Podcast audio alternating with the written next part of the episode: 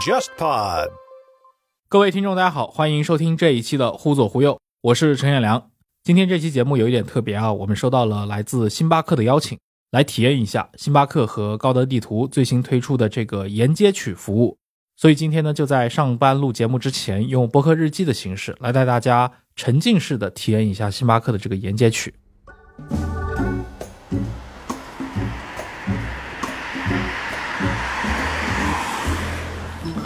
哎，我们的车到了，好，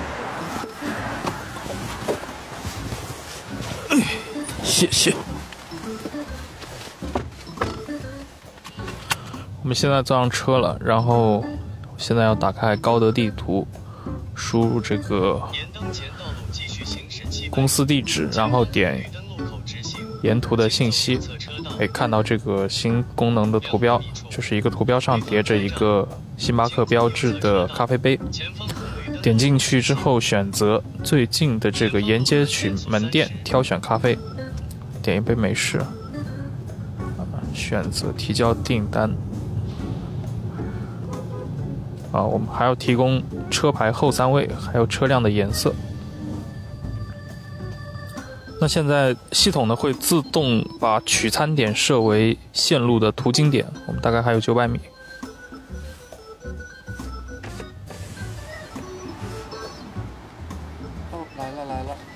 哎，对对对对，是你那点的飞快对吗？对对对对对。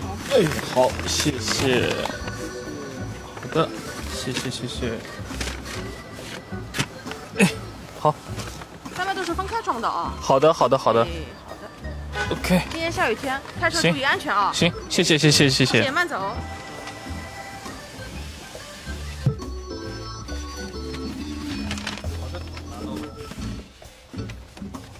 的去冰美食。我觉得这次星巴克沿街取这个体验还是不错的，不用下车，对吧？摇下车窗就可以喝到星巴克。整体操作呢也很方便，就是你打开高德地图，输入目的地以后呢，就可以在页面下方的顺路搜里面找到这个沿街取服务。北京或者上海的听众们，就是你们如果有机会的话，我也鼓励你们可以去打车，或者说开车的时候。使用一下高德地图，体验星巴克的沿街取服务。今天我们继续和康神一起来聊这个能源问题啊，尤其是我们聊到现在的话，已经是在聊这个中东的能源话题，那可能就一定会谈到像一些我们很熟知的这些石油国家，伊拉克啊、沙特啊，包括卡塔尔之类的。来，康神，咱们从哪开始聊？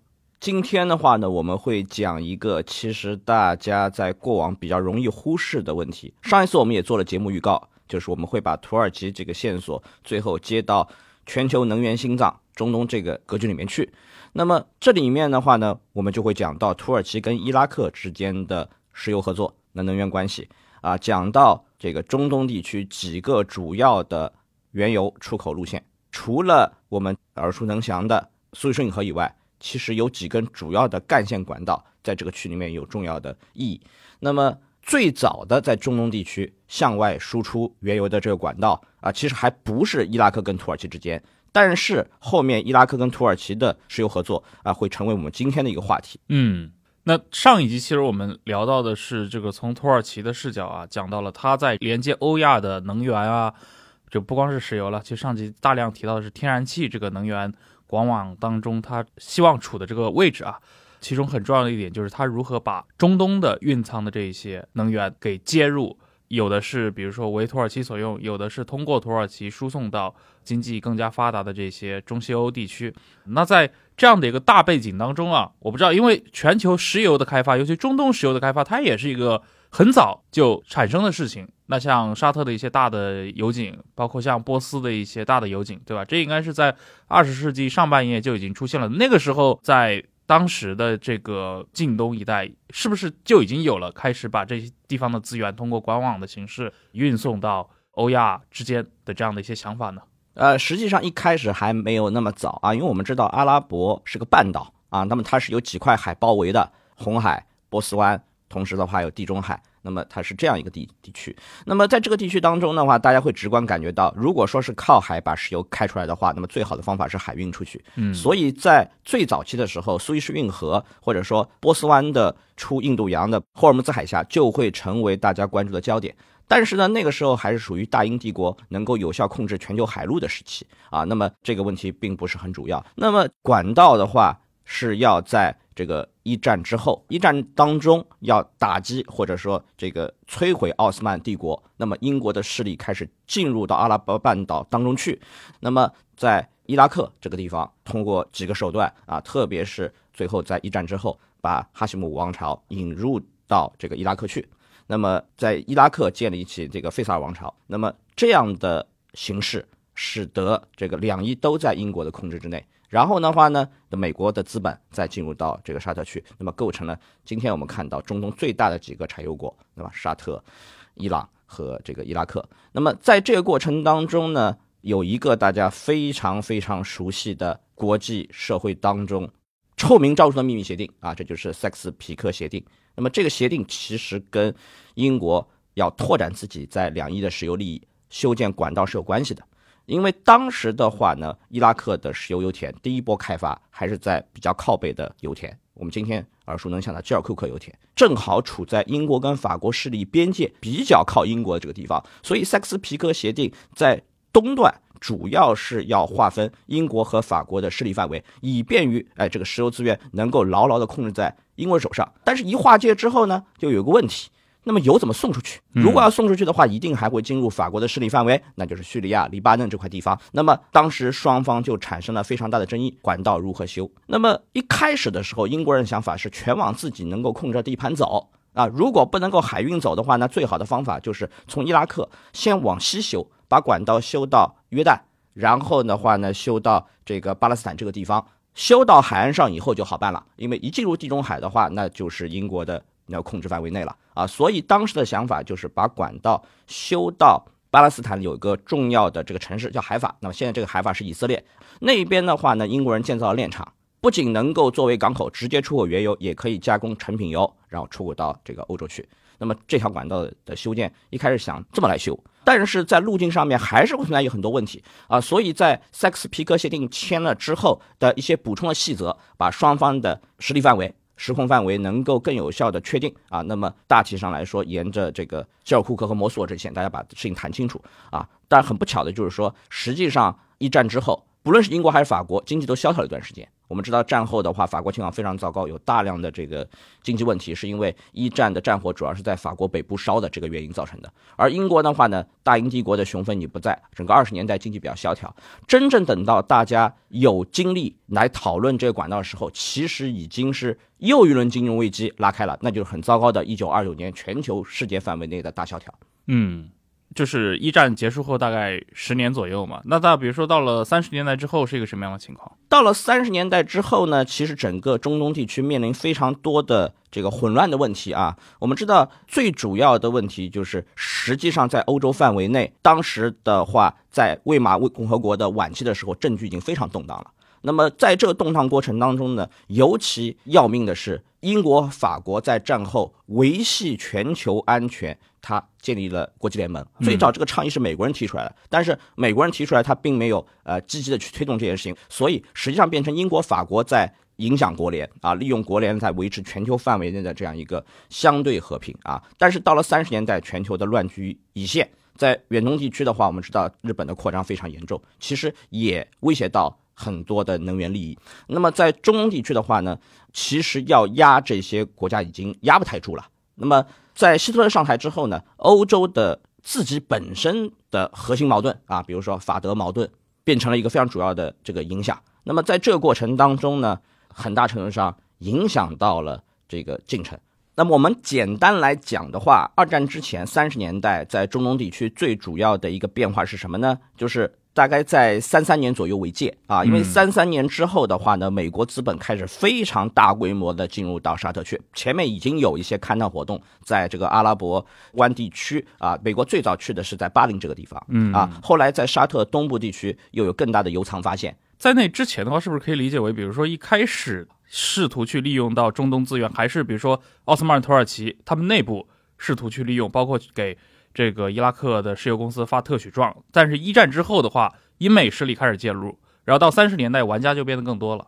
是这样的，就是在二十年代的时候，基本上中东最大坨的石油的产量握在英国人手上面、嗯啊，这就是两伊在英国人手上面。那么他利用在伊朗的英波石油公司，后来改成叫英伊石油公司和在伊拉克石油公司。那么美国人呢，在这个时候他是一个后来者，所以呢，他只能够采取这种渗透的方法。只有在沙特呢，相对来说他控制力强一点，因为美国资本直接进去。当时英国人不愿意开沙特。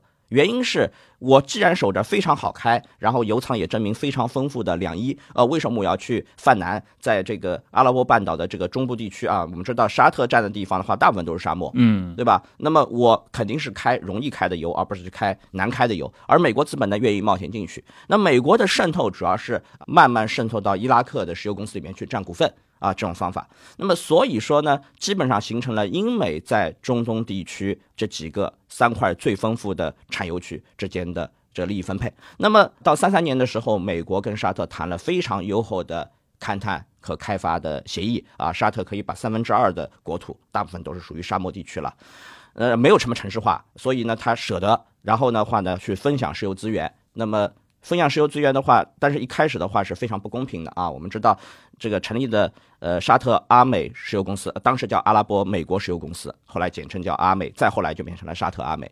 然后的话呢，里面付一些这个勘探的特许费用等等。再后来的话呢，有一些石油分成，这是沙特跟美国谈的。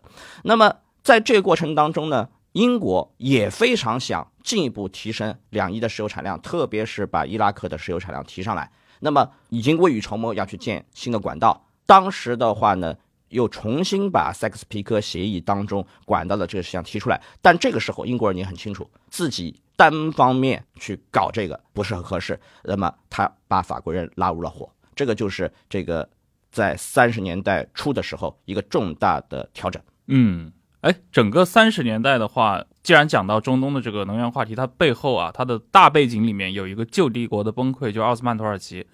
那么一战结束之后，土耳其本身的话，它在整个凯末尔时代，它积蓄力量，包括之前在节目里面我们也讲到了，它在这个二战当中啊反复横跳，它在地缘上也是有所图的。我不知道就是在这段时间内，土耳其包括在二战当中，它有没有试图重新，尤其英法的势力在中东是相应的有一个收缩，或者说遇到一部分的威胁。那土耳其有没有试图在这个中东的能源政治当中，在这个时期进行一定的作为呢？实际上，我们知道啊，这个土耳其啊，虽然说凯末尔基本的思路是不能得罪英国啊，他知道这个奥斯曼帝国怎么崩的，而且当时的话，德国这个情况虽然有这个野心要重新要崛起，但是这个时候就靠上去是不合适的。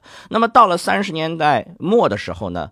土耳其开始重新向德国靠近啊，那么主要还是地缘政治上的。那么这个从整体这个区块来看的话，那么最主要的石油资源啊，那么还是在罗马尼亚叫普罗耶什地油田，呃，这个离土耳其也是非常近的。还有呢，就是在黑海另外一边啊，苏联有石油，那么你就在外高加索的石油。那么但是呢，土耳其跟苏联的关系又又非常特殊啊，我们并不是说当时处于一个。一触即发的状态啊，因为在一九二五年的时候，土耳其跟苏联是有协议的。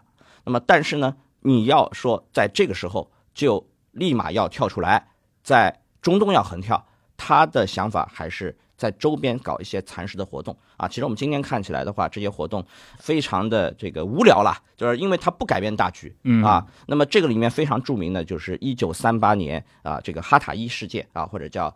土耳其对哈塔伊的吞并啊，那么这个是在一九三八年和一九三九年发生的。嗯当时呢，土耳其是想要拿回奥斯曼帝国损失的一些土地，他拿的最早开刀是哪里呢？这是就是在这个叙利亚和土耳其交界的地方有一个哈塔伊省。那么原来呢，在哈塔伊这个地方占主体的原住民还是阿拉维派的阿拉伯人和亚美尼亚人。那么土耳其怎么玩花活呢？就是利用当地的分离主义势力啊，因为我们知道这个叙利亚在二十年代到三十年代主要是反法斗争了，嗯那么也出现了这个武装割据啊、这个笑聚山林这些，你讲不清楚到底是呃民族独立为主呢，还是这个分离为主啊？那么在哈塔伊这个地方的分离势力一旦起来之后呢，土耳其就直接派武装部队进去。那么进去以后呢，开始把阿拉伯人和亚美尼亚人赶出去。那么赶出去之后呢，他就造成当地啊土耳其裔的人的比例增加。那么他马上开始煽动他们搞公投。然后呢，公投还不算，因为公投的话呢，你要把票数凑齐嘛，所以土耳其人干脆把很多土耳其人就是扔到哈塔伊里面去去投票。嗯啊，那么这样的话，那怎么投怎么都出来了。所以最后的结果就是在三八年，哈塔伊分离势力宣布成立独立的哈塔伊共和国。到了三九年，公投加入土耳其啊，就把它变成了土耳其的第六十三个省。我们看到这个全过程，顿巴斯跟克里米亚的事情几乎如出一辙，对吧？嗯所以这些事情的话，土耳其人以前也玩这个，都是要呃复兴他们原来大帝国的梦想啊，那么就出此招数，这并不奇怪。其实大家对照一下历史的话，会发现惊人的相似啊。那么，但是这个地方并没有石油了啊，也不能够改善土耳其的地缘政治关系。那么，土耳其就是一个到处惹事的主。那么一方面呢，在这个近东地区的话，爱琴海上，它跟希腊的摩擦一直有，对吧？一直想要把那些故地收回来，然后以前的海啊、岛啊都要收回来。土耳其认为这个地方的话是它的势力范围，或者是它的新的边疆在那边。但是呢，你希腊顶不动以后，他就开始往这个地方去渗透。但是你要说要石油资源，当时他确实还没有这个条件。那么一直到什么时候？一直到二战结束之后，因为二战之后的话呢，形成了一个美苏抗衡的一个局面。那么土耳其在当中，他的战队就很清晰啊，他是不可能站到苏联那边去的啊，因为前面我们已经说了，在近东地区发生三场危机，把土耳其彻底赶到了西方这一边。嗯，那么在四八年啊，这个中东地区发生了最大的变局，就是以色列建国啊。以色列建国之后呢，那么阿拉伯人的话，当时形成了这个联盟，要去把以色列灭掉，这爆发了第一次中东战争。然后的话呢，整个选边战略就更清楚了。那么美国人就更加积极的开始去拉土耳其上他的战车。那么到了五十年代初的时候呢，美国又开始要构建中东的防御体系。那么这个过程当中呢，又把土耳其的地位提了一层。那么到一九五二年的时候啊，土耳其就正式加入了北约。嗯，这个格局基本形成。那么要投桃报李的话呢，土耳其就开始更加多提出它在能源方面的诉求，因为我们知道它的经济发展的话，其实依赖于石油资源。那么原来的话，这些像罗马尼亚的这些油田或者苏联油田，并不是它一个安全的能源供给，所以它开始要往中东去。那么这里面的矛盾就是因为一九四八年的以色列建国和第一次中东战争，导致了这样一个相对来说比较激烈的对立啊。虽然其中有一些国家还是保持跟美国的密切联系，比如沙特，对吧？同时还有伊拉克和伊朗，仍然英国的势力在里面扮演了很重要的角色。但是土耳其毕竟是继承了相当一部分奥斯曼帝国的形象，他如何去跟阿拉伯人打交道，就横亘在他要形成啊、新的能源供应路线上面这个一道屏障。嗯，他要打破这个屏障，所以他选择的突破口是哪里呢？他选择的突破口实际上是离他最近的伊拉克。呃，你刚提到有一点啊，就是在整个的二战结束前的这个时代，其实很多事情是办不成的。那么二战结束之后，它的这个整个的地缘呢，重新它进入到一个新的时期，是不是在这个时期里面，比如说我们之前啊在节目一开始的时候提到这种跨阿拉伯的这种管道运油，开始真正的能够被落实掉？我们前面讲了啊，第一条线非常重要的管道的线，那是从基尔库克出发的。然后的话呢，因为英国和法国只能搞联合开发了，每一方的财力都不够，那么英国愿意让渡它的利益出来。那么在这个过程当中呢，第一条线就形成了主线跟支线。那么主线呢是由基尔库克到巴勒斯坦那个地方的海法，因为那个时候还没有以色列。一条支线呢是最后去了黎巴嫩。嗯去了地利波里，那么当中要通过叙利亚，那么这个主线和支线形成了第一条中东主干出口原油的管道。呃，那我们把它的主线就是基尔库克到海法，我们可以简称为叫叫 KH 线啊，因为基尔库克是 K 打头的，嗯海法是 H 打头的。它的支线的话，我们不妨叫做 KT 线，基尔库克到迪利波里。那么第二条重要的管线呢，这已经是要到二战末期开始规划了啊。那么这个是美国人主导的，把沙特的原油要运出去。这条线呢，从沙特出发，最终的话，它的目的地啊，一开始也是设计在这个海法，但是呢，这条线的话呢，因为种种问题，它就考虑最后是改线，改线也去了黎巴嫩。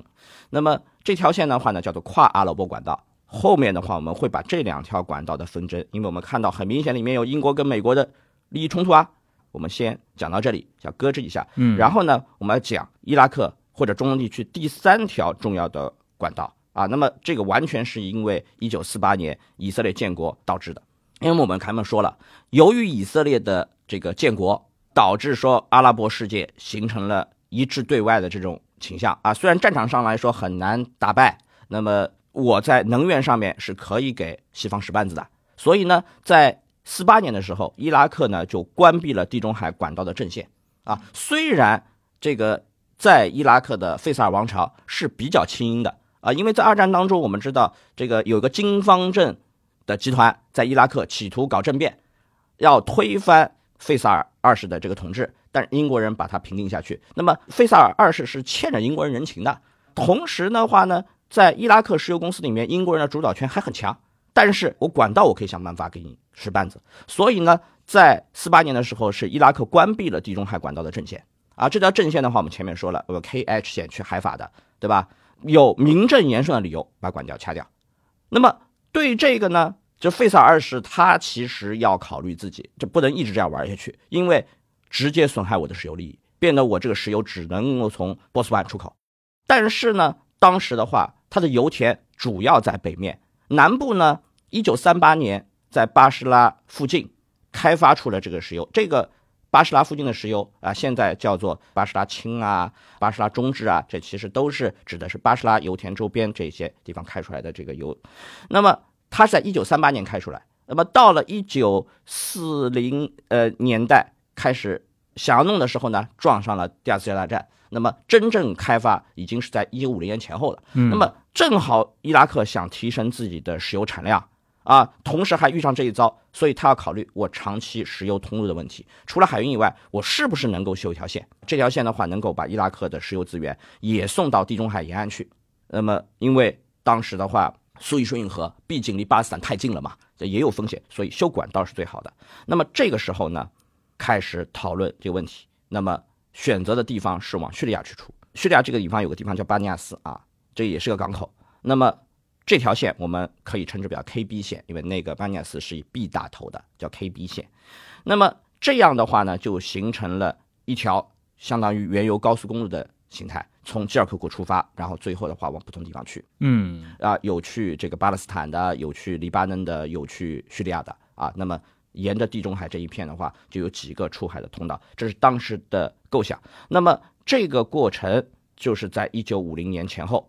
那么同时，这个费萨尔二世还扩建了这个法奥半岛在巴士拉南部的这个新的油轮专用码头啊。我们知道，呃，零三年伊拉克战争的时候，其实美国在那边就打过一仗，就是要把那边的海港线抢下来啊，在巴士拉这个东南部的地方。那么这些全部的工程，大体来说，到了一九五一年就陆陆续续全部竣工完了。这个时候，伊拉克的产量就开始往上暴涨。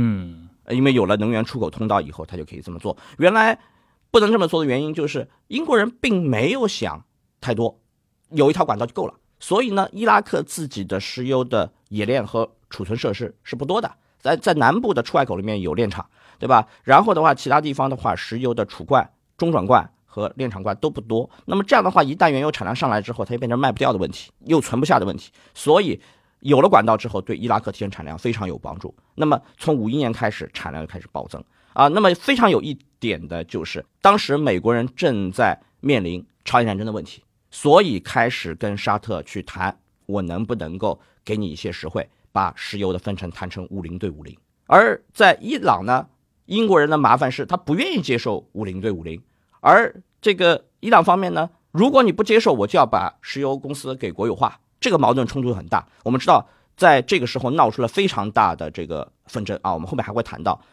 英国之所以敢这么硬，很大程度上是因为伊拉克的产量上来了，而美国人之所以会让，跟全球的冷战格局是有关系的啊。所以，我们今天去看这些事实，就能够把这个一颗颗珍珠由线索串起来。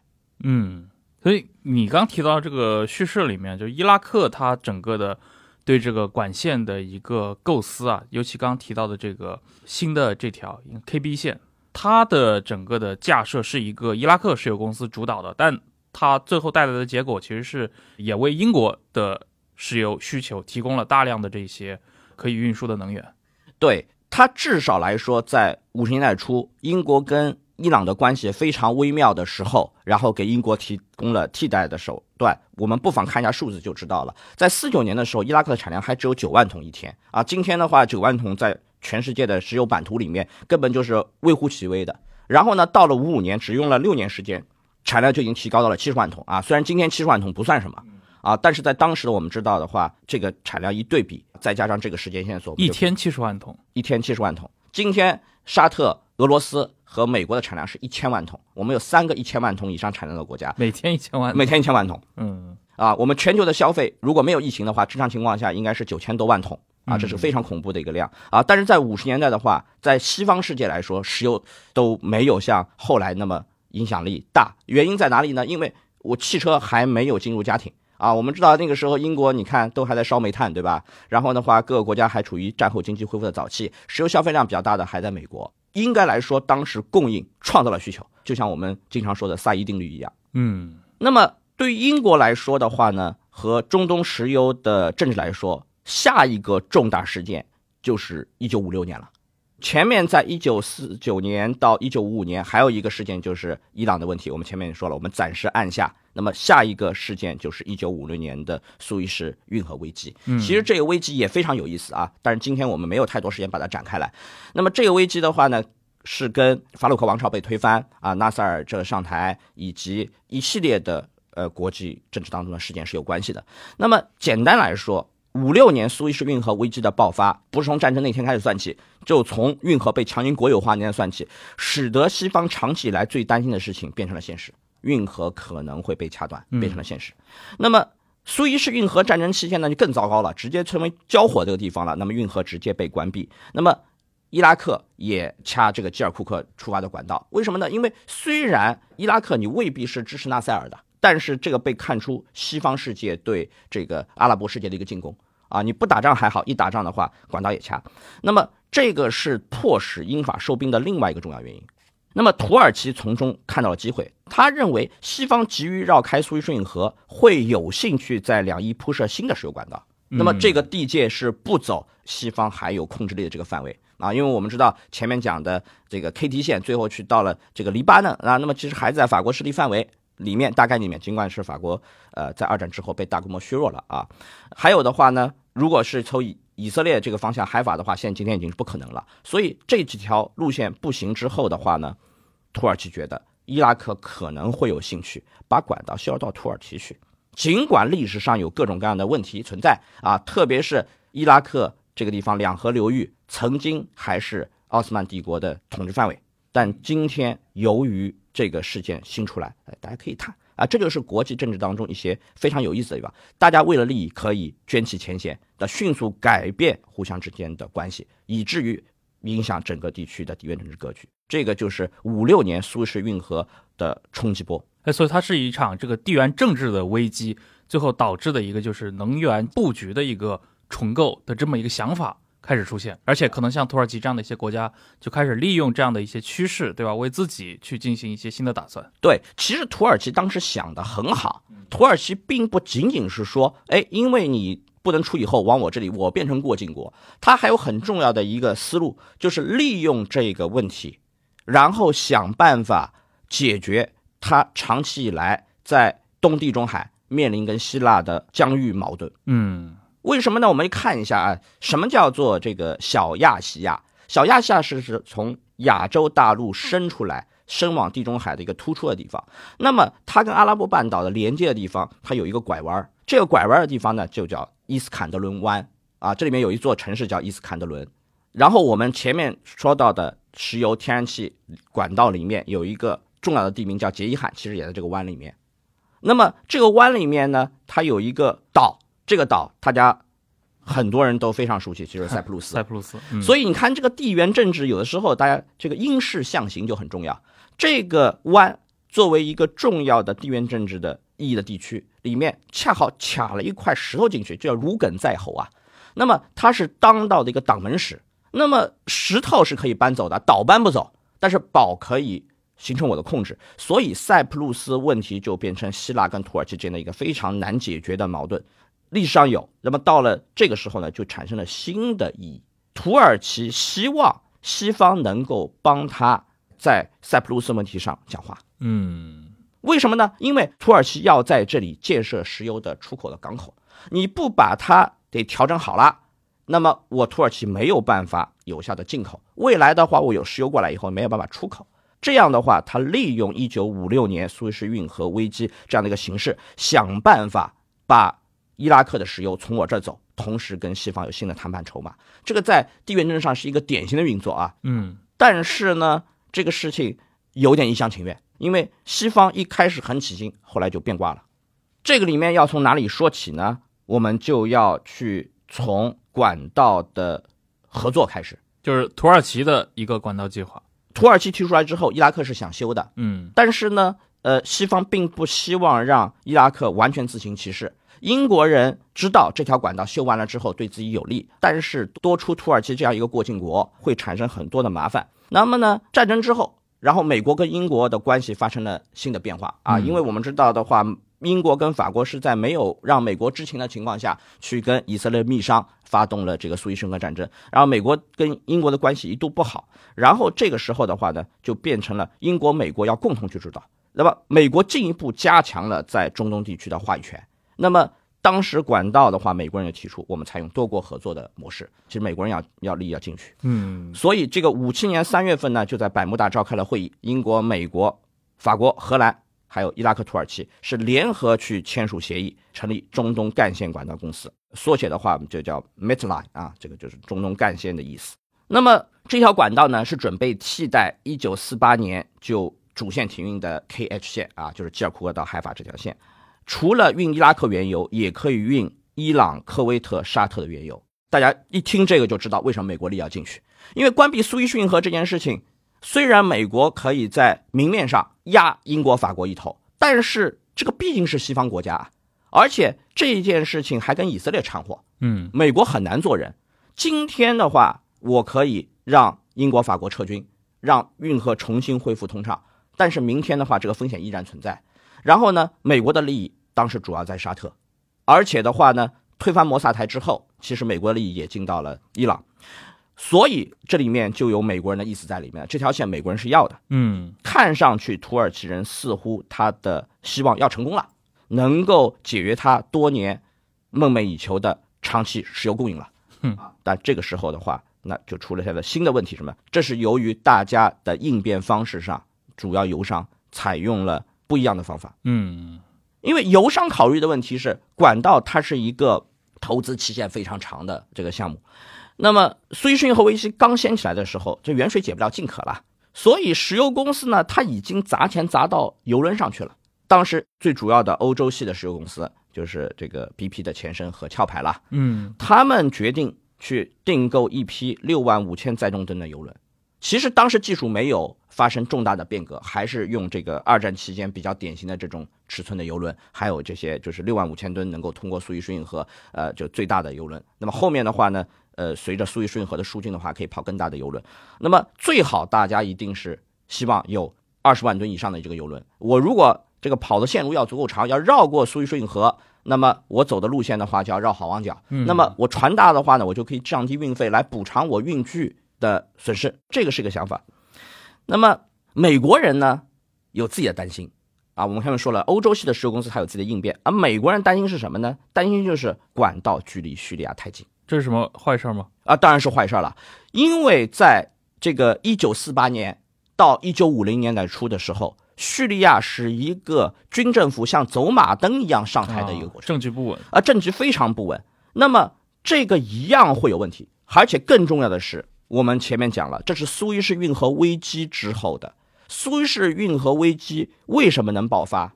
其实跟纳赛尔手上抓了很多底牌是有关系的。嗯啊，因为在一九五五年的时候，埃及就去跟沙特、跟这个叙利亚去签共同防御条约，那么实际上已经开始拉叙利亚了，所以才后来还有埃及和这个叙利亚结成阿联嘛，那么两国家就变合并成了一个国家。那么在一九五零年代初的时候，其实叙利亚的问题主要是内乱，而到了一九五五年之后呢，主要是埃及跟叙利亚结盟的问题。所以管道只要还要从叙利亚过境，就是危险的啊。那么这个是考虑，即使是你这条管道在两个国家伊拉克跟土耳其走，你从北面出发太靠近叙利亚，那依然是危险。因为伊拉克是不是当时主要产油区还是在北面？对我们前面讲了，就一九三八年发现了南部油田巴士拉油田之后，然后虽然产量上的很快啊，但是整个的产量重心还是在北面。随着时间推移，慢慢转成南面。嗯，所以这条管道从吉尔库克出发的话，它离叙利亚太近，这是一个比较麻烦的事情。啊，美国人是有这个担心的。这个美国人的用心表现在他自己的打算上面，所以呢，披露出来的资料就可以显示出，大概在一九五八年的时候，美国、英国它就有联合报告。一方面，我们前面说了，他已经开始谈了。合资的管道公司。另外一方面呢，备忘录里面写的清清楚楚，就明确指出不鼓励在波斯湾建造新的管道啊。这个波斯湾指的是大波斯湾范围，包括两河流域的啊。那么这份报告的酝酿和出笼的时候，就是五七五八年。大家知道那个时候中东是最动荡的两年时间，嗯，因为很多重要的事情都发生在这两年时间里面。这里面发生了。这个约旦危机、黎巴嫩危机，这两个危机都是由埃及跟叙利亚结盟导致的。然后后来又发生了1958年伊拉克的政变，甚至于还有一九五八年沙特自己国内哎政局的一个变化。这就是把王储直接拿出来当首相，架空国王的权利啊。我们知道这个沙特兄终弟及的这个王位继承，其实就是由五八年这一场纷争产生的。嗯，就听起来整个过程里面，这个土耳其。他也不能说做错了什么，但确实就是中东的这些地缘政治太复杂了，政局也动荡，所以他的这种所谓的用一套这样的他和伊拉克之间的管道来承接，对吧？苏伊士运河被威胁之后的这样的一个能源变局，它其实很难真正被落实。对。所以我们就看里面，美英为什么会有这份报告出笼，其实就是为维持这个中东稳定，实在没有把握啊，他们担心这个事儿。然后呢，这个时候你挑一个非阿拉伯的土耳其出来跟一个阿拉伯国家去合作，这个事情的话是容易出麻烦的。然后呢，没有多少时间，这个事情就应验了。为什么呢？因为伊拉克政变了，费萨尔王朝被推翻。而且这个在中东地区的政变里面是属于比较血腥的，因为他把王室成员，特别是这个国王和王储两个重要人物都干掉嘛，对吧？是非常血腥的。那么，所以这种情况下，你很难让一九五七年三月份这个百慕大会议的成果落实。所以整个过程当中，土耳其的这种所谓的管线构想啊，最终也是至少在这个阶段是成空了的。那那段时间听上去好像土耳其从这个能源啊，从这个角度。整个国家走的还是离英美是比较近的，对，所以呢，就是这个东西也要从这个落空开始说起啊，嗯，就是落空之前，其实西方呢，你不是说没有在土耳其的利益。土耳其在一九五四年的时候干了一件事儿，正好跟这些阿拉伯国家是反的。我们知道啊，阿拉伯国家很喜欢收购国有化，对吧？或者说提高在这个石油公司里面的分成。这个石油国有化最激进的，那就是摩萨台干的事情，嗯啊，包括这个把运河收归国有这个事情也是差不多这个性质。但是在五四年的时候呢，这个土耳其他不是这样干的，他是把自己的石油工业私有化，把股份让出来。给七姐妹给的是七姐妹啊，给的是七姐妹。那么她没有太多石油的资源，那么七姐妹进行干嘛呢？因为当时的思路里面，七姐妹她主要还是靠在这个中东地区这些石油公司里面的这个巨大的利益。然后呢，在其他一些市场里面呢，它主要盖炼厂啊，所以他们看中土耳其未来是一个有潜力的市场，所以呢，就跟土耳其一拍即合，搞了两个重要的炼厂，在炼厂方面有投资，然后主要是这个过程。那么对于土耳其来说，当然是愿意的，因为这样的话就可以跟西方石油资本的利益捆绑的更紧密嘛，对吧？所以他招进来什么呢？啊，就是索康尼、埃索啊，我们知道后来变成了埃克森美孚，还有壳牌。这样的话呢，土耳其应该说在五六年之后是看准了才下注的，他准备其实是挺充分的，对不对？嗯。那么这件事情呢，突然之间英美因为中东的乱局，他没信心了，那么土耳其怎么办？土耳其也不是一点都没有拿到，为什么呢？因为借这个机会，土耳其在安全问题上获得了很大的支持啊。我们前面说了，五八年的时候最重要的事件就是伊拉克费萨尔王朝被推翻，这个时候，大家听说过一个叫巴格达条约的组织吧？巴格达条约就是呃签立了一系列这个双边的协议，最后产成了一个多边的安全机制了。那么，但这个里面的话，伊拉克作为阿拉伯国家是参与的，然后这个协议就是在巴格达签的嘛，对不对？然后五八年被推翻了之后，新的军政府是不承认这个了，就退出了。那么巴格达条约组织就从巴格达搬到了土耳其首都安卡拉去。土耳其开始挑中东地区的安全的大梁，而且这个时候它已经是个北约国家，然后直接可以拿这个美国的军事援助，对不对？然后的话呢，美国人也作为一种补偿吧，管道修不成，那么我在安全问题上可以鼎力支持，对吧？所以这个五九年两国就签共同防御协定啊。其实五九年美国不止图跟土耳其签了，跟其他国家也签了，因为巴格达条约组织再不这样干就撑不住了。因为伊拉克退出了嘛，那么五九年两国的共同防御协定保证了美国可以把朱比特中程导弹部署到土耳其。那么这个导弹的话，后来变成了美国跟苏联之间古巴导弹危机当中一个重要的谈判筹码。对，不能够明说，但是我可以把导弹撤走，你也把导弹撤走。中程导弹这个问题在冷战时代就是一个非常重要的问题，因为对于这几个核大国来说，对吧？太致命了。啊，对，当美国在地中海地区是运了。一些导弹进去啊，除了土耳其以外，还给了北京导弹给意大利，这是后面的事情。所以在五八年的时候，呃，由于这个大变局，那土耳其的希望暂时就落空了。嗯，然后的话呢，紧接着还有一个很麻烦的地方，就是随着军政府的上台，伊拉克也要搞国有化。嗯，那你的谈判对象的话呢，正在搞国有化，对吧？那么这个事情就很麻烦。那么这个国有化的过程还伴随着伊拉克本身自己政局的不稳啊，因为我们知道，就是五八年七月上台的这个卡塞姆政权，它不是个非常长寿的政权，就跟很多军政府一样，它不长寿。嗯，那么它没有像这个叙利亚一样走马灯走的这么快啊，但它持续的时间从一九五八年七月到一九六三年二月，他本人政变被刺杀，时间也并不久。哎，你要不讲讲这个政变的背景啊？尤其这前后伊拉克自己的一个经济状况。我们前面讲了啊，这个本来的话，英美在伊拉克的这个利益是很大的啊。照理来说的话呢，在五十年代初的时候，也是伊拉克石油产量起飞的时候。但是很大的问题在于说，伊拉克卷入了这个中东地区、阿拉伯世界这样一个和西方世界的这个矛盾当中去。另外，他自己还有一个很大的矛盾，就是他跟约旦的关系一直很微妙。因为我们知道啊，统治约旦的这个是哈希姆。王朝，他跟伊拉克的费萨尔这个王朝实际上是一家的，是兄弟之争。他们都是圣裔嘛，号称不是穆罕默德的直系后代。对，所以因为这样的事情呢，你就不能够不掺和阿拉伯世界这些东西，对吧？你有一个领导权的一个问题，然后同时的话呢，他又跟埃及的关系又比比较的不好啊，所以这个过程当中，整个的一个混乱的局面是他最后倒台的一个一个很重要的原因。那么前面说了，就是五六年的这个事情，因为运河的危机和他自己要去插管道嘛，所以直接就导致伊拉克石油公司它的利润就快速下降。当时的话实行的是布雷森森林体系，美元挂钩黄金，对吧？大家算一下啊，每盎司黄金三十五美元，那是当时的价格。那么现在的这个价格的话，简单方法就是直接拿这个东西套算一下了，虽然不是很科学，对吧？那么五五年的时候，这个伊拉克石油公司的利润还有多少呢？两点零六亿美元。这五五年是它最好年头啊，就是到七十万桶产量的这个时候。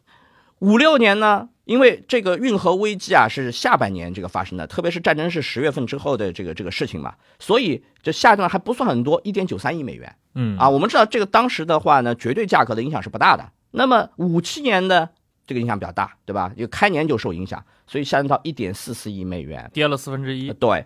那么为什么它跟埃及的这个矛盾就很麻烦呢？啊，这个后面的话我们会具体展开，就细聊去说。其实两个哈希姆家族分别在约旦跟伊拉克、叙利亚正好夹在当中，一度他们是要争抢把叙利亚作为自己的势力范围的。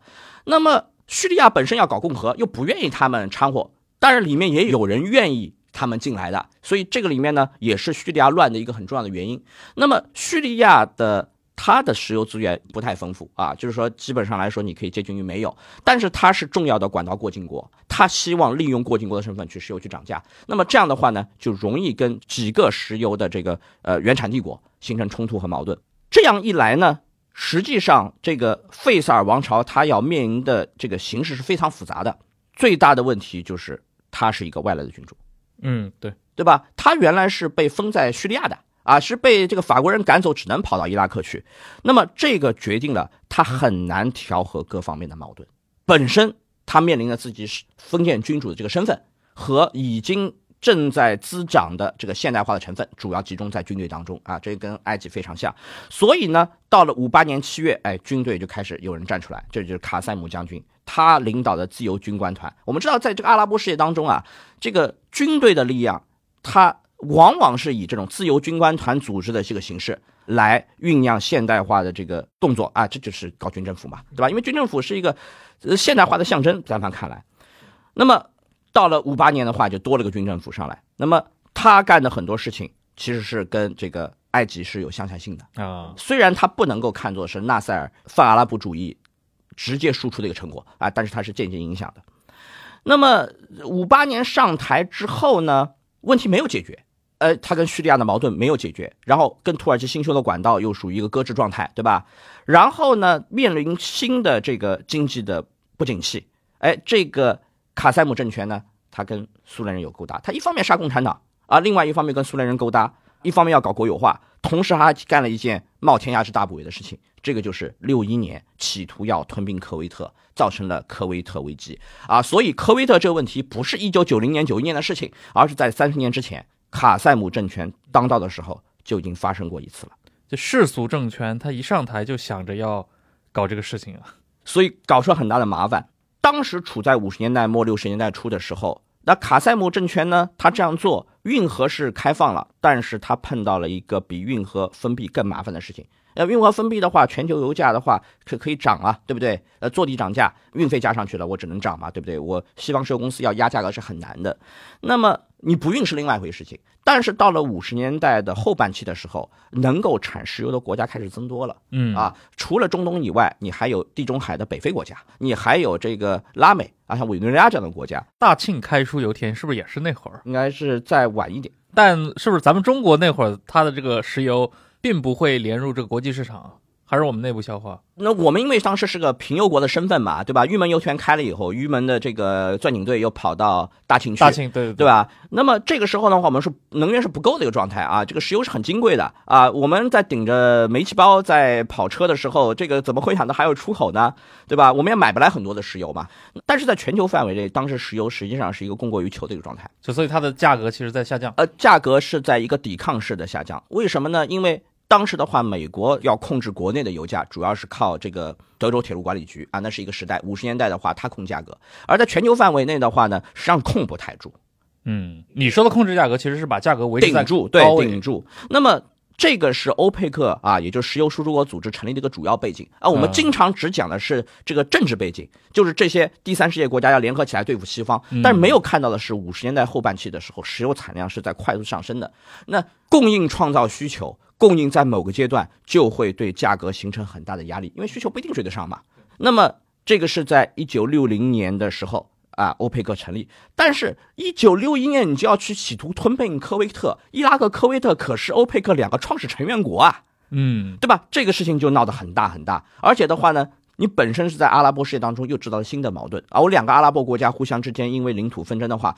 不是边界的冲突，而是我直接要把你吃掉。嗯，这个就太过分，太过分了。那么科威克它是个小国，它正好夹在伊拉克跟沙特之间。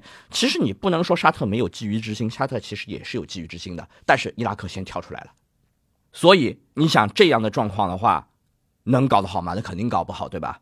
那么也不是说能够发展经济，或者说土耳其跟伊拉克建立新的石油合作的一个好的时机。就可以讲讲为什么伊拉克对于科威特，他认为是他的一个省啊，就是这么的执着，对吧？念念不忘。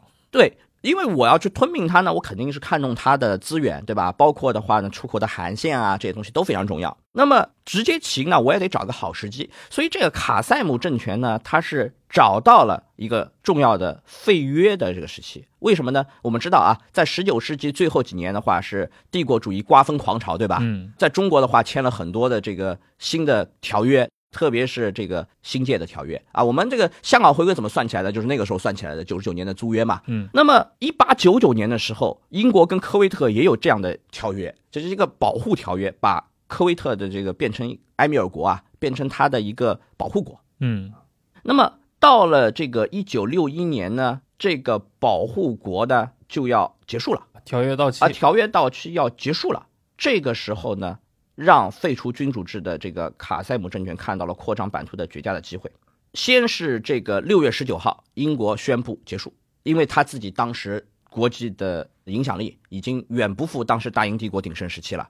然后的话呢，伊朗已经变成了美国的附庸了。然后的话呢，伊拉克的话又政变了，你在这个地区再要控制的话很难了，所以他就慢慢去收缩。那么六月十九号的话，英国先宣布先废约，然后六天之后，这个卡塞姆成员就宣布科威特是伊拉克不可分割的一部分，对吧？所以是看着这个嗯保护条约没有了，你的这个保护伞一旦拿掉啊，有人就要往你脸上就浇水，对吧？从他的角度，他也是按照这个游戏规则来，对也没有头铁的说我要去挑战英国。对，那么这样一来呢，就是实际上你还是挖到了美英的墙角嘛。苏联的态度是呢，要配合伊拉克啊。现在这个伊拉克已经不是这个巴格达条约组织的这个成员了。那么你游离在外的最好的一个方式呢，就是再去找一个更大的靠山嘛，对吧？这就是苏联。所以在苏联去支持了埃及跟叙利亚之后，又开始要去拉伊拉克。那么苏联他的态度在联合国里面叫反对科威特加入联合国。嗯这个保护国条约到期，哎，科威特要加入联合国，苏联不让。然后这个时候，英国发现，哎，我原来大英帝国可以杀回马枪，修复一下哎，自己。修复一下自己在一九五六年苏伊士运河危机当中这么不堪的这个形象。嗯，所以他又说，我要保护科威特，在没有协议的情况下，我要保护科威特。他中间其实也没隔几天。哎，就是。那么这个时候呢，为什么美国人不出手？他也要在美国人面前证明自己的新的价值。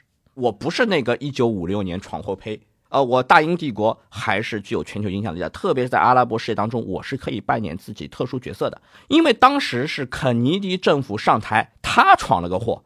四月份的时候，朱朱安事件，对，搞得新上的政府的话，搞得灰头土脸，对吧？嗯那么这个时候呢，美国的话变成众矢之的嘛，然后的话，卡斯特罗又是特别会演讲的一个人，在第三世界形象那样差，美国人自己不能出手，还不如让英国人出手。七月一号，应科威特埃米尔要求，英国军队抵达科威特，嗯这个时候是没有协议的。嗯所以我们知道啊，有些事情关键看你是不是能够灵活应变，要识大局。嗯，而且科威特这个国家，当然，呃，后面可能如果要涉及到海湾战争的时候，可以讲的更多一点啊，就是还还是很有意思的。还很有意思。那么一部分是要解决国内经济问题啊，另外一方要报复这个英国，对吧？所以卡塞姆就把这个 IPC 伊拉克石油公司强行收为国有啊，当时还不叫伊拉克国家石油公司，还叫伊拉克石油公司。那么这个事情就是当年摩萨台想在伊朗干没有干成的事情嘛。那么到了六一年十二月，这个没收了它百分之九十九点五的石油资源。那么这个石油公司就变成了一个空壳了嘛，我就没有太多的石油资源，只剩下北部还有一小片的油田是在直接控制下的，其他北部、南部大部分油田都没有了。这样一来的话呢，你又跟苏联人搞在一起，又冒天下之大不韪，又是没收石油公司，把能干的东西全干完，那么就彻底得罪了这个西方。但是呢，这个苏联它的实力也还没有强大到能够巩固这个政权的份上，而且呢，这个苏联的想法也比较多，因为你把这个伊拉克颠覆掉。并不足以解决他也门前的问题，就是土耳其的导弹的问题。那么最后，赫鲁晓夫选择的是在加勒比海行动，嗯，对吧？这已经是一年多、两年之后的事情了。而且我感觉这个很难支持。你像那个伊拉克，它本身跟苏联也没有接壤，你不像在伊朗，对吧？它可能跟苏联还有领土接壤，我要去支持你。从物质角度有很多很方便的地方，你中间隔了国家，实际上里面的话呢，也就隔了一个国家，嗯这个国家就是叙利亚。土耳其是苏联不能利用的，对叙利亚是可以利用的。而且的话呢，在五八年的时候的话，苏联已经开始支持埃及跟叙利亚了。但问题是，叙利亚跟伊拉克之间的这个矛盾又很复杂，呃，就我们后面会系统去讲一下这个怎么复杂。那么你就是隔开了，对。然后的话，苏联海军当时是没有办法在全球进行部署的，然后连黑海都不好出得去，那么你怎么进到波斯湾去呢？这个跟八十年代情况是不一样的。所以卡塞姆政权很快，他到六十年代初以后，他自己内部又有酝酿新的一些反抗他的力量。那么到六三年二月八号的话，复兴党在伊拉克就发动政变，然后卡塞姆本人在政变当中被杀。所以呢，这个伊拉克的这个政变的话呢是比较血腥。后面的话，贝克尔跟萨达姆更替的时候稍微好一点，但是这个过程当中也死不少人啊，就是稍微好一点而已。那么随着卡塞姆政权被颠覆呢，呃，苏联人的这个筹码没了，所以他就开始转过来支持科威特的独立。和加入联合国，对吧？所以这个科威特就是这么加入联合国的。嗯哼，六三年。那么我们回过了啊，就这个伊拉克跟土耳其的石油谈判，在卡塞姆政权结束之后呢，它有了新的契机。首先，这个伊拉克先上的这个卡塞姆政权先是没收，对吧？然后的话，到了复兴党政权，他是不可能把这个吃进去的石油资产再吐给西方的，绝无可能。然后他开始加速这个国有化进程，因为。之前只是没收嘛，然后你的主体没有，所以呢，六四年就成立了伊拉克国家石油公司，叫 INOC，嗯啊，那么这个就是开始出现了一个国家石油公司。那么这个时候呢，伊拉克要考虑，我光有这个国家石油公司，我没有下家，这个石油资源我要出口是有问题的。那么这个时候，土耳其主动贴上来了，嗯，哎，但这个时候，比如说经由波斯湾的那种常规的。石油贸易的转运，它还是在进行当中的，还是在进行当中，还是进行当中。但是呢，伊拉克比较乱啊，就是它那个就很多东西是有问题啊。伊拉克跟土耳其，我们前面说了啊，就是五八年政变，然后呢，就五九年的话，这个已经巴格达条约变成了这个中央条约组织了，中条组织了，因为它的这个总部已经从巴格达移到了安卡拉去嘛。那么这个是几年之后两个国家再次接近，背后是有直接原因的，因为。土耳其认为，在一九六四年塞浦路斯危机当中，西方站在了希腊这边啊，哎，他要找一个新的活动的余地出来，所以他就跟伊拉克卷起前线啊。其实这个捐前线也就只是在几年前发生的事情而已。这个表现出复兴党政权的军政府的灵活性还是有的。而土耳其的话呢，它除了石油利益以外，有其他的现实政治考量。但是这个谈判呢，双方都有意图之后，就谈谈的很快了。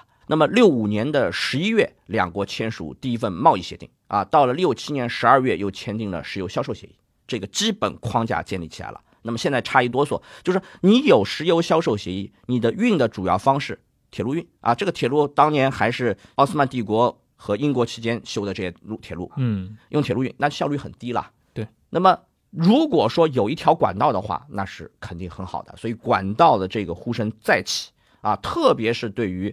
这个远距离运输，但是绕不开的问题在哪里？绕不开的问题就是：第一，土耳其的炼厂有西方的股份，嗯；再有，如果还是以之前的线路来修，西方愿不愿意同意？所以这个管道的话，就跟叙利亚发生的一系列的事情是有关系的。叙利亚越乱，这条管道的话就越难修。不恰巧的就是六六年二月份，那叙利亚又发生政变，在复兴党里面还有左派右派之争嘛？复兴党左派上台，对吧？然后那个就是出现了这个阿塔西政权，那么阿塔西政权的话是要跟苏联合作的，嗯，而伊拉克复兴党在杀共产党，他跟卡塞姆政权没区别，其实共产党都是要杀的，所以这个时候呢，西方能不能同意这条线路的话，依然是疑问啊。我们这里稍微多讲几句，这个阿塔西的这个叙利亚左派怎么上台的啊？那么因为不讲这个东西，我们就很难讲到后面叙利亚跟伊拉克之间各种各样的纷争的问题啊。那么原因很简单。就是叙利亚要学这个纳赛尔在埃及修个水坝啊！我们知道纳赛尔一个重点工程就是阿斯旺水坝，这个水坝利弊啊，今天还有很多争论。但是当时的话，大家认为水坝是好的。叙利亚没有这么大的这个河啊，因为它是在这个幼发拉底河上游，但是它也想一个修个水坝，规模工程当然要小很多了。所以呢，他就要在上游修。那么问题在哪里？问题是尼罗河它也是一个。跨国的河，但是大部分在埃及境内，呃，它上游在埃及之外了。所以呢，你要在尼罗河的中下游修没关系。就像就是你要是这个在湄公河三角洲要去修一些水利设施的话，那中国也没话好说。但是你要在上游的话，那会会有一些问题，对吧？那么恰恰是叙利亚要在幼发拉底河的上游修，那么伊拉克肯定有意见。你这样一修以后，我下游的水怎么办？这个是后面形成伊拉克叙利亚矛盾的一个很重要的焦点。另外一个就是钱的问题。啊，我们知道当时埃及为了修这个水坝，一开始去找英美，后来的话又找苏联。那么这个过程，叙利亚当时已经跟苏联建了联系。可是呢，一开始的时候，叙利亚也想找过欧洲要钱的，他就找了德国要钱啊。德国刚刚开始经历过二战之后第一波复苏，也开始扩起来了，所以居然又跑到中东去撒钱。这个可能是隔了几十年之后，德国再次想回到中东的一种尝试，但是里面碰到了一个死穴啊。我们知道这是德国，德国二战当中背负了屠杀犹太人的巨大的罪名，所以如何来解决犹太人在战后的这样一个国家以色列？那就变成了西德一个很挠头的事情，然后里面还牵扯着对犹太人的经济赔偿，以色列是不是一个可以承接赔偿的主体？我能不能赔给他钱？嗯，对不对？然后你要不是一个我承认的国家，我怎么赔给你？等等等等，那就出了一个很大的问题。所以呢，一九六五年，德国是承认了以色列，结果叙利亚就决定联邦德国断交，那钱就没有着落了，对吧？那么这个钱只能去找苏联要。那么叙利亚跟伊拉克之间。这样的各种各样的矛盾，特别是像水资源啊等等矛盾，导致了1966年12月到1967年3月，叙利亚关闭了吉尔库克出发的管道在叙利亚的过境段。嗯，这样一来，伊拉克百分之七十的政府收入就没有了啊。那我们大体算一下嘛，这个南部还是有一些出口的，对不对？但是的话，管道作为它主要出口路径，只要你过叙利亚，那一旦掐掉，你就百分之七十没有了，对吧？叙利亚这样的干法也很清楚。就是我要去涨价，我是过境国，涨价也可以为我做其他事情，对吧？包括扩充军备啊，包括修水坝融资，对不对？那么你要不同意，我就掐管道，而伊拉克又高度依赖于管道，那么这种情况下，伊拉克就不得不加快与土耳其的谈判。六七年二月份的时候，第一代复兴党这个伊代目阿里夫啊，就前往土耳其，这个是伊拉克总统自五八年七月份正面以后第一次访问土耳其。然后这次访问呢，达成了修建管道的口头协议。管道进入土耳其的地方，有这个地方地名叫巴特曼，啊，这里面呢有一个很小的油田。我们经常说这个无油国、贫油国，有的国家也不是一点都没有。严格说起来，连日本都是有油井的啊，只不过它很小，会忽略不计嘛。在巴特曼这里面有一个很小小油田。那么这个地方呢，有一条管道呢，已经能够通到伊斯坎德人炼厂了。所以只要伊拉克能够修到这里，就算整个链路打通。啊，我就可以直供。那么六七年一月份的时候呢，在土耳其这一段基本上管道就通了啊，就等着伊拉克人修上去。那么土耳其跟伊拉克的这个勾兑啊，虽然这管道还差一口气，但是这个勾兑产生了一个直接的好处，因为我们知道这个时候是一九六七年，一九六七年已经跟第三次中东战争已经很近很近了。然后呢，因为你有了勾兑，虽然管道还没有完全通，但是我这个石油的。规避制裁啊，就阿拉伯世界制裁，然后我可以跟土耳其做生意的东西，给伊拉克带来一个莫大的潜在好处。因为你要按说，这土耳其是西方嘛，石油公司是西方的，对吧？然后的话，你这个国家又是非阿拉伯世界的，对吧？所以这给他开了一扇门啊，这就是六六年、六七年叙利亚跟伊拉克闹别扭之后，伊拉克跟土耳其谈判的额外收益。当然了，这六七年的这个战争打得很短，那六天就打完了。我们前面说啊，就最初的这个管线相对来说是比较保守的，嗯，因为它主要是为了满足土耳其西南方向炼厂的用油的需要，还没有想到后面能够有更大的这个余量啊，甚至可以转口出去。后来呢，这个线路进行了调整，然后呢，把管道通到了杰伊汉。我们前面说了，从巴库出来有一条管道叫 BTC 啊，它的终点就在杰伊汉。那么后来呢，修的 BTC。那么最早把杰伊汉作为一个主要的管道终点，是土耳其跟伊拉克谈的。那么这条管道就是在前面那条管道的基础上面修线，把线路调整以后形成的。那么这里面为什么要去修这条线路？里面有土耳其的原因，也有伊拉克的原因。而且呢，这个我们现在看起来是技术问题色彩是相对比较重的，就是土耳其希望要提高管道流量，而伊拉克也是一拍即合的。嗯。那么扩容的主要原因是要跟绕行好望角的这些游轮要形成竞争关系啊！我们也知道，这个六七年的话，战争一打，以色列是占领了西奈半岛，那么这个通航就形成了问题。当时跟五六年的差别在哪里呢？因为到了六七年，已经有载重吨位能超过二十万吨以上的这种游轮了啊，这就是我们现在经常说的 VLCC。哎，这些游轮是不能走苏伊士运河的啊，不能走啊。这个今天来说的话，VLCC 也是不能走的，他们要走在大洋里面。那么专门跑苏伊士运河的游轮呢，我们今天叫做 Swiss Max，比它盖要小一点的话，我们还有一种游轮叫 Aframax 啊，主要是在波地海跑的。那么这个 VLCC 呢，它主要适应于大洋上航行，它的特点是吨位大，单位运费就比较低。那么这个里面的技术问题在哪里？技术问题在于说，土耳其的港口是比较早建设的，VLCC 停不进去。而伊拉克南部的港口，我们知道啊，那个当时是在五十年代初到五一年左右竣工的，当时的话也没有 VLCC，所以它不改造的情况下，吃水是不够 VLCC 进法奥半岛港口的。嗯，它最多只能接十五万吨的载重吨的油轮，所以如果说要去跟绕好望角的这些油轮要拼，或者是直接出波斯湾往远东啊往日本运的油轮要拼，那么管道的容量一定要足够大，我也要去降低单位成本。这样一来呢，管道扩容就势在必行，而且呢，一旦管道容量上去之后，吸引力上去之后，这个可能会对西方世界有更大的吸引力啊？为什么呢？因为西方有一个担心，当时的话，英国已经快控制不住全球范围内的脱离殖民统治的这样一个浪潮了。然后呢，英国最后是在一九七一年宣布从苏伊士运河以东撤军，放弃对波斯湾的直接控制。那么最后把持波斯湾出口霍尔木兹海峡的什么呢？就是变成了伊朗人。嗯啊，当然了，就是美国人能够保有这个海峡控制，是因为他当时能够站在伊朗背后。但是当时这条主要航路能够还维持多久是个问题，所以呢，这个时候西方的话会有新的担忧出现。然后从一九六七年到一九七三年时间跨度，大家就在谈如何去改管道、改线的这个事儿啊。嗯，哎，那刚说了这么多关于这个伊拉克和土耳其之间这条原油管道，它的这个背景啊，就是它的这个构想一直都是对吧，颠簸不断。那最后它是什么时候开始建成的，或者说开始去建设的呢？实际上，从这个六十年代谈这条管道到最后它的建成，已经是一九七七年的事情了啊。那么这个是一个非常长的历史跨度，里面有很多重要的历史事件在里面发生啊，特别是有一九七三年呃第四中战争和这个阿拉伯世界对西方的石油禁运。那么为什么这么的拖呢？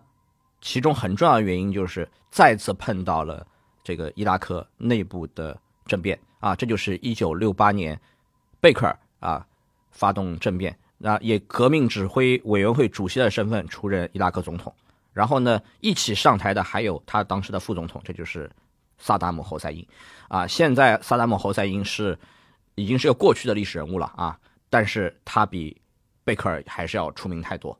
所以大家对于六八年前后中东的格局，其实很多人已经不是那么很清楚了。我们前面的话留了一个线索，就是在土耳其购买伊拉克石油修管道的过程当中，叙利亚跟伊拉克之间的矛盾扮演了非常重要的作用啊。那么这个里面，在一九六八年前后，恰恰就是呃叙利亚自己本身的变化，引致了伊拉克内部的一个一个变化。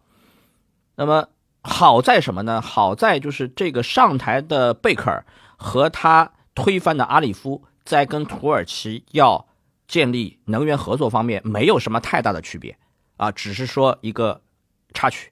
那么我们前面说了，就是在六七年前后的时候啊，这个叙利亚跟伊拉克的关系已经不那么很好了。那么面对叙利亚这个挑衅啊，就是要掐管道，动不动掐管道这个挑衅，那么实际上是大大加速了伊拉克跟土耳其的谈判，然后也让土耳其能够在谈判当中，哎，占据一个相对比较有利的地位，因为伊拉克会更着急一些，然后寻求更多的长约和更大的折扣。这个折扣非常重要，因为正好处于一个全球石油价格涨价的过程当中啊。今天我们知道土耳其是全球代表性的高通胀国家，其实它由于能源的问题啊，一直有一个通胀的压力的。那么到了一九七二年七月，这个是在油价大规模上涨之前，啊，其实土耳其已经压力很大了。那么它的国家石油公司啊 TAPO 派人向巴格达捎话啊，我们注意这个谈判过程当中不是指他派他去，而是他派他的线人带话去，提出要将管道线路调整一下啊，就是我们前面说的，就是最终是由土耳其提议把管道的线路从原来的路径调整到从基尔库克到杰伊汉啊，也就是到伊斯坎德伦湾，也是为了提高伊拉克方面的兴趣。然后当时在没有管道的情况下，把年度购买量提高到了五十万吨我先表达一个诚意，铁路运的油我先加量上去，啊，并且承诺只要同意修管道，就进一步追加采购量。这个是土耳其一个很重要的谈判的对价。那么在技术性谈判谈完之后呢，到七二年九月，贝克尔就专门访问了一次安卡拉，会见了当时土耳其的总统苏奈。那么双方是共同宣布要修建管道的计划。那么七三年五月，这个时候第四中东战争还没有爆发，然后双方就修建管道签订框架性协议，然后八月份谈妥了细节，这个都是在战争之前发生的。嗯，那么战争有没有影响呢？战争肯定还是有影响的，这就是有价，对吧？证明前面土耳其的谈判策略是有前瞻性的。那么七三年十月到七四年五月，这个时候最大的麻烦是阿拉伯国家在对西方世界进行石油禁运，然后。土耳其作为北约的成员国，它有特殊身份的。这个时候呢，伊拉克只能暂时搁置同期的合作。这样一来的话呢，稍微就拖了一下。所以等到这个事态相对平息下来，那管道项目才能够慢慢往前推。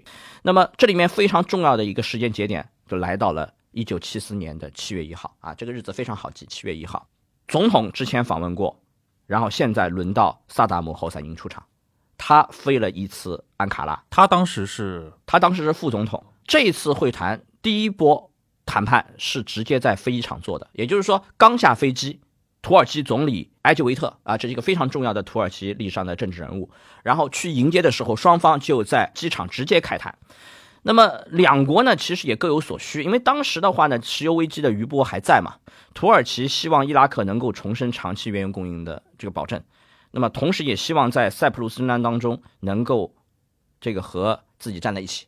伊拉克呢，这个当时已经开始面临伊朗的挑战了，所以这个两伊之间的这个纷争，早在这个战争正式爆发之前啊，或者说在霍梅尼回到伊朗之前就已经存在了啊。特别是有很多什叶派的这个教士、高级教士，实际上是跑到伊拉克去了，对吧？然后呢，倒过来，伊拉克又指责伊朗策动库尔德人造反。还有一个很重要的问题就是。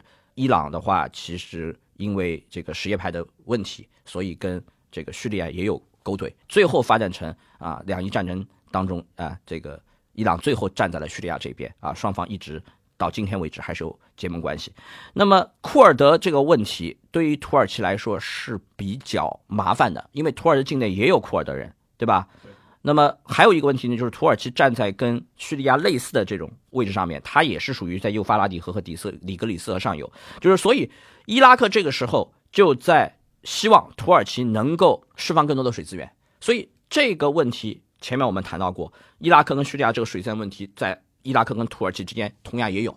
除此之外呢，除了那些这个。供应数量和价格的谈判啊，这些东西我们今天就不具体展开，这是属于比较细枝末节的。还有一个很重要的问题是，土耳其为什么要不断试图提高管道的运力？那么这个就是一九七四年爱琴海危机。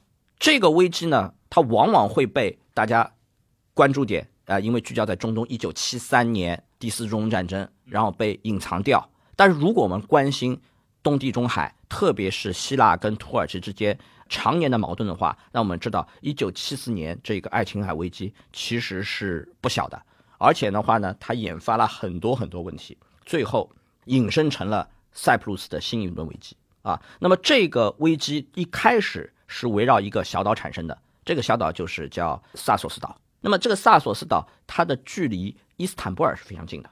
啊，那么我们知道啊，就是希腊其实有非常多的岛，距离土耳其的海岸线实在是太近了，我们看上去都是有点非常不公道的样子啊。但是希腊可以说自古以来嘛，对整个人类的话的航海文明就是从这个东地地中海这个地方开始的。那么这个岛原来一开始由这个一九二三年的条约保证，对吧？这其实并没有太多的争议。问题在哪里？问题在于说。七四年一月份的时候，希腊突然宣布对这个岛周边的海上油田拥有主权。大家都想要能源，正好又是处于第一次石油危机的高峰期，刚刚开始要有一点缓解啊，但制裁还在。这个时候，希腊主张说周边的海域，我的石油要有勘探权。嗯，然后呢，这个马上导致土耳其的反弹。一方面是正好是动我的心头肉，哎，我非常需要石油资源。另外一方呢，唤起了很多历史回忆啊，大家想起了这个二十年代怎么怎么地的事情。一方面又是土耳其跟希腊的战争，还有土耳其人想到一九二零年，因为那个时候塞克斯皮科协定让土耳其失去了摩苏尔油田，土耳其马上也针锋相对，派出勘探船到萨索斯岛周边，然后宣示主权去。其实油应该是没有多少的，但是任何一个这样的东西都很容易引起双方的民众的躁动。啊，因为我们知道希腊实际上是一个民族主义、民粹主义很泛滥的国家。那土耳其现在的土耳其的建立的话，也是依靠民族主义嘛，甚至于说就是依靠于土耳其跟希腊之间的战争，才让两个国家真正能够唤起自己的这现代国家主权意识。那么这个东西就引发了新一轮的争端。然后呢，这样的摩擦呢，也在塞浦路斯周围发生，因为当时就有地质勘探报告认为。塞浦路斯周边可能蕴藏油气资源。实际上呢，就是才五十年代开始的时候，土耳其就在伊斯坎德伦湾比较靠近塞浦路斯的这个地方进行过勘探。但是你到正式开发的话，会要有很长的一个距离，而且很有可能是开还没开，先引起一场地缘政治的争端期。那么，在一九七年的时候啊，我们前面在不同场合谈到过中东地区英国的势力。实际上是非常非常重要的。那么到了六十年代末七十年代初的时候，英国已经没有办法维持在全球的势力了。所以七一年，英国宣布从苏伊士运河以东撤军。那么这个也包括他对于东地中海的事情就已经是属于不管的状态了。那么他在塞浦路斯问题上面其实是有很大的这个影响力的啊。他一他撒丫子不管之后，塞浦路斯里面希腊族跟土耳其族之间的矛盾就很难压制住。七四年的时候。石油危机之后的萧条，哎，更让英国没有余力啊去顾及啊，经济上是非常糟糕的啊。那个时候，这个西斯的首相刚刚因为国内啊一场金融危机而下台，属于一个动荡状态。然后呢，美国呢这个时候态度也没法管啊，因为我们知道七四年的话，美国就眼睁睁的看着越南啊南越政权就不断在啊往下坡路在走啊，然后就担心它会不会变成啊一九四九的蒋介石政权。整体来说，美国就是处于一种非常非常丧的状态吧。而且呢，啊，我们讲啊，就是说美国人啊花了大力气，七三年帮助以色列顶住了埃及、叙利亚的进攻，啊，这个其实不容易的啊。那么你在国力消退过程当中，再要这个猛干着一把啊，一把接着一把，那么在大的战略调整当中，像这种塞浦路斯小问题的话，美国是顾不上的，不是它的战略的核心的地方。所以呢。土耳其就获得了一定程度上行动自由啊，没有人去压他，没有人去管他的时候，他会采取比较强硬的态度。所以，土耳其就直接采用军事行动，占据了塞浦路斯北部的部分领土。这个地方的话，塞浦路斯的希腊族就只能去南面去。那么，这个在漫长的时间长河里面，形成了民族和区域之间进一步的聚集啊。如果说我们都是全部都是散的。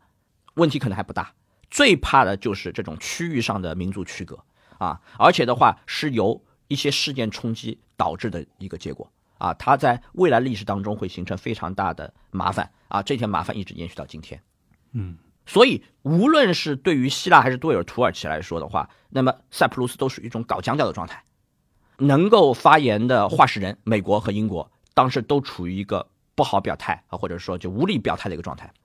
自石油气资源的开发肯定不能够在一个非常动荡的状态进行啊！我们看了无数的历史，告诉你这种动荡都是不利于开发的。那么这个时候，对于土耳其来说，伊拉克的原油管道供应就变得不可或缺。然后的话，我还不如多签一点。好，那既然提到了这个要签更多的管道，那七七年之后啊，这个土耳其和伊拉克的这个管道建设之后啊，它实际上给两个国家带来了哪些真实的利益吗？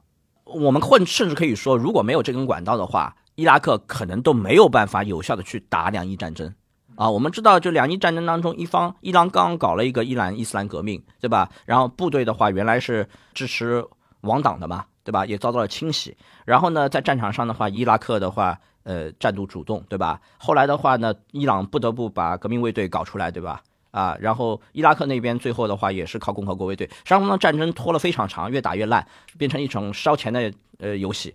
那么在这种情况下，如果伊拉克没有跟土耳其在七七年建成的管道的话，那么伊拉克完全靠海运，在两伊战争封锁波斯湾的情况下，其实是很难支撑的。嗯那么，与其我们说伊拉克是背靠了西方，不如说其实伊拉克自己通过跟土耳其前面的能源合作，为自己创造了一条能够支撑战争的能源命脉。嗯对土耳其来说的话，这条管道当然是啊、梦寐以求的，然后的话呢，创造了非常大的经济利益。但是土耳其的能源缺口非常巨大，不是伊拉克一家能满足的。所以呢，从七十年代开始的话呢，土耳其也从利比亚和伊朗买原油，同时把自己的原油压在几个不同的地方啊，对于它平衡各国之间的这个利益关系是有帮助的。那么，特别是在两伊战争爆发之后啊，因为它还有其他的油源，也可以降低对伊拉克的依赖，甚至于说，土耳其可以去欠伊拉克的钱嗯啊，因为伊拉克依赖于土耳其这条通道，哎，所以我就可以先拿油再付款。所以这样的话呢，土耳其就开始积欠了很多伊拉克的石油账单。嗯啊，那这个钱呢，这还真是不老少。在七十年代的时候，土耳其欠了两亿加利比亚欠了二十亿美元。到了一九八零年代呢，整体已经堆积到五十亿美元，而且伊拉克占的是大头。那么对伊拉克来说的话，他只要钱啊，因为有钱的话可以支撑战争嘛。所以说，他也只能让土耳其赊欠，因为伊拉克是缺乏其他原油出口通道的，而土耳其有其他的原油的供应通道，特别是在两伊战争期间，他可以从利比亚买油，一直也买到什么呢？买到利比亚因为卡大佐脑子搭错去支持恐怖主义活动，特别是肉比空难之后得罪整个西方，那么才会有问题。所以其实土耳其有其他的选择。嗯啊，这个是一个很明显的经济和政治互动啊，如何去博弈？那么我们今天知道，土耳其在能源政治当中，它是非常长袖善舞的，在过去的二十年当中，它玩出了很多花样来。这些课业其实就是从七十年代到八十年代他慢慢学会的，而并不是我们应该说埃尔多安他这个聪明过人啊，非常具有这个远见卓识等等啊，溢美之词。其实从一个国家来说，他已经是一个政治传统了。那么这种状况肯定不是这个一个任何有清醒认识的政治家所能接受的，但是这个属于战争状态，能够腾挪空间不大啊，所以呢，萨达姆呢就跟阿拉伯国家当中沙特要合作啊，因为沙特的地盘非常广大，它又有红海的海岸线啊，又有波斯湾的海岸线，而且呢。